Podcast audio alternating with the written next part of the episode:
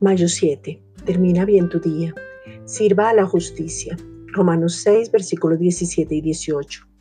Pero gracias a Dios que aunque erais esclavos del pecado, habéis obedecido de corazón aquella forma de doctrina a la cual fuisteis entregados, y libertados del pecado vinisteis a ser siervos de la justicia.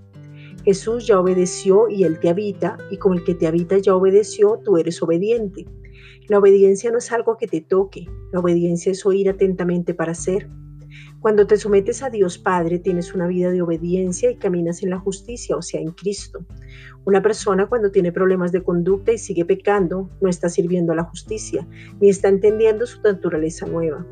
Ya has sido libertado del pecado, eres verdaderamente libre, no te dejes engañar. La única puerta que el diablo puede tener es cuando tú le abres esa puerta.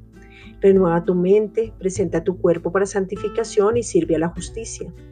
El servir es la grandeza de un hijo de Dios. Se sirve por identidad, por amor, por revelación, por naturaleza. Es tu mismo ADN quien se manifiesta a través del servicio.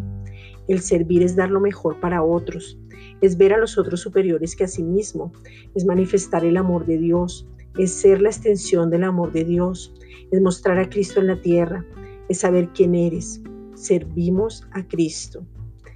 Esta es una reflexión dada por la Iglesia Gracia y Justicia.